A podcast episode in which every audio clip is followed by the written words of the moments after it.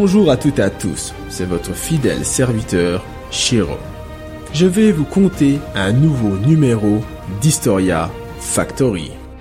Gustave Moreau, le représentant du symbolisme, le grand-père de l'art abstrait. Aujourd'hui, nous sommes en 1864, dans un salon. Ici, parmi beaucoup d'œuvres, une toile spécifique attire notre attention.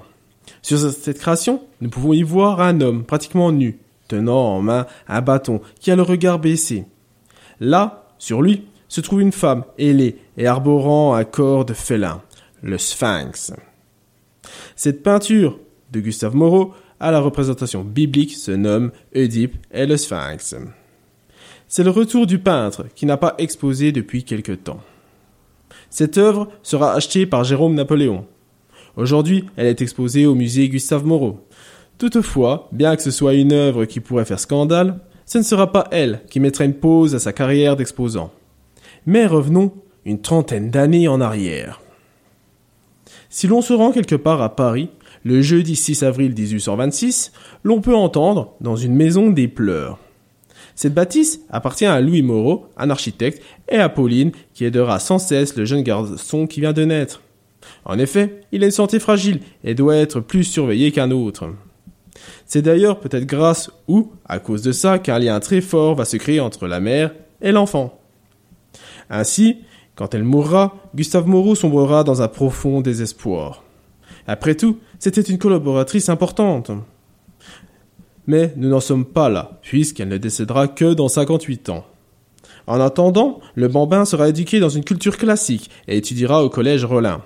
Cependant, sa sœur de 13 ans, Camille, va mourir. Un premier choc pour lui. Mais il n'arrêtera pas de dessiner comme il le fait depuis 6 ans. Il en a 14. À la suite de ce décès, il devient l'ultime espoir de la famille et poursuivra ses études à domicile. Voyageur dans l'âme, il partira en 1841 en Italie. Ce sera son premier voyage dans la botte. De celui-ci, il rapportera un album de dessins complet et préparera trois ans plus tard, dans l'atelier privé néoclassique de François-Édouard Picot, le contour d'entrée aux beaux-arts. Il y sera admis en 1846. Là, Gustave Moreau va se faire former pendant trois ans. Or, après un second échec au prix de Rome, il décide de quitter l'école. Mais il continuera à peindre et s'ouvrira de plus en plus à la création de fonds libérés et au fait de redessiner au-dessus. Cette méthode est innovante pour l'époque et lui permettra peut-être d'être admis pour la première fois au salon officiel de 1852. Dans les années qui suivent, ses parents achètent une maison aux 14 rue de la Rochefoucauld qui sera son atelier et deviendra par la suite un musée. En 1857, il entame son deuxième séjour en Italie.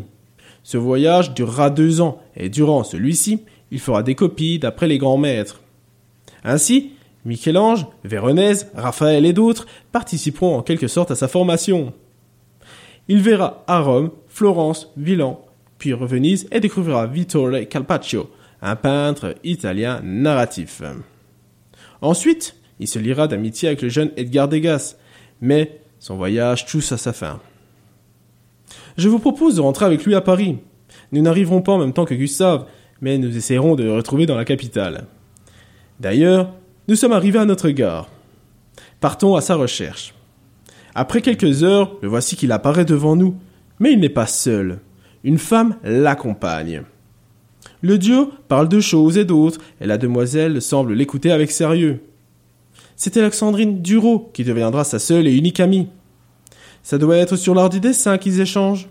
En effet, Gustave Moreau l'initiera à cette pratique pendant plusieurs années, jusqu'à sa mort en 1890. À la suite de cet événement, le peintre créera, en sa mémoire, Orphée sur la tombe d'Eurydice. Une huile toile d'un mètre 73 par 1 mètre 28. Gustave Moreau ne s'arrêtera pas de créer, mais il n'aura que peu de commandes. Nous n'en comptons qu'une seule, à vrai dire, un chemin de croix de 14 tableaux. Initialement commandé à Eugène Fromentin, ce sera finalement Moreau qui le fera. Par contre, il a mis une condition, que son œuvre reste anonyme. En effet, il n'était pas satisfait de ses créations, bien que ce soit le seul chemin de croix symboliste du monde et qu'il aura une bonne critique. Le fait qu'il n'a pas de commande ne le dérange pas plus que ça, car il vivait de l'héritage de ses parents, dont il n'avait pas besoin d'en avoir et pouvait laisser libre cours à son art. Il peindra un grand nombre de toiles dans sa vie, environ 850, dont 80% sont exposées au musée Gustave Moreau. Or, ce n'est pas là ses seules créations. Il fera aussi 15 000 dessins, 350 aquarelles et une trentaine de sculptures, mais une peinture va causer une grande pause dans sa carrière d'exposant. Si nous nous rendons une nouvelle fois au salon, mais cette fois-ci en 1869, nous pouvons voir là, parmi des milliers d'œuvres, deux créations de Gustave Moreau, Prométhée et l'enlèvement d'Europe.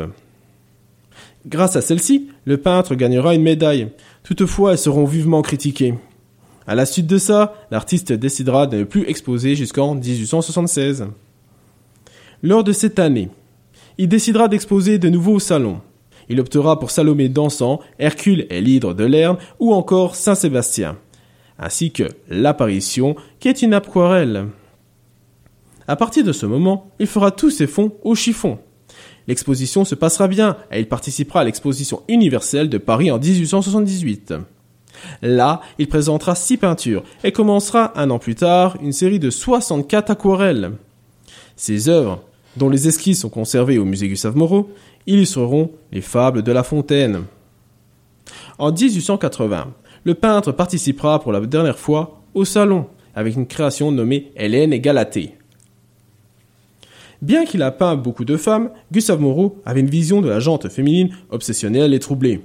De plus, il faisait une fixette sur Salomé, une princesse juive du 1er siècle, l'archétype de la femme fatale. Pour lui, toutes les femmes étaient dangereuses, hormis sa mère.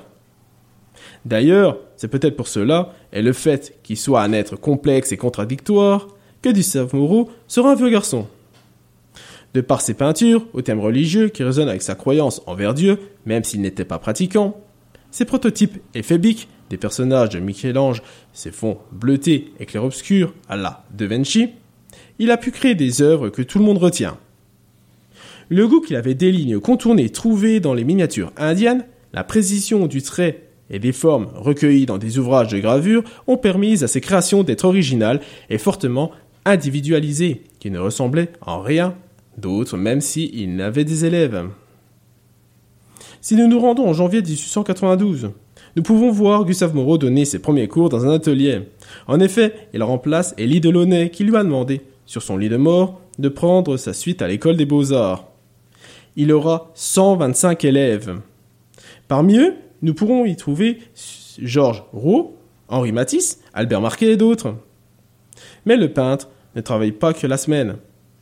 Vraisemblablement, tous les dimanches, il recevait ses élèves dans sa maison avec quelques autres artistes comme Harry Renan, son premier biographe, et Georges Desvalières. Pour Gustave Moreau, la peinture est le miroir des beautés physiques. Elle réfléchit les grands élans de l'âme, de l'esprit du cœur et de l'imagination. Ainsi, ses créations répondent aux besoins divins de l'être humain de tous les temps. Pour représenter tout ceci, le peintre utilisera un dessin néoclassique comportant de belles arabesques et des canons précis. Nous pouvons les retrouver chez les artistes de la première moitié du XIXe siècle, qui sont aussi appelés par cette école. C'est pourquoi le peintre conseillera à tous ses élèves d'étudier et de copier. Après tout, lui aussi a commencé comme copiste au musée du Louvre, puis en Italie. Il ne fait que passer le flambeau. Le but étant de recréer sur la toile le spectacle de la nature, qui s'adresse à l'esprit et qui transporte le spectateur dans un autre monde.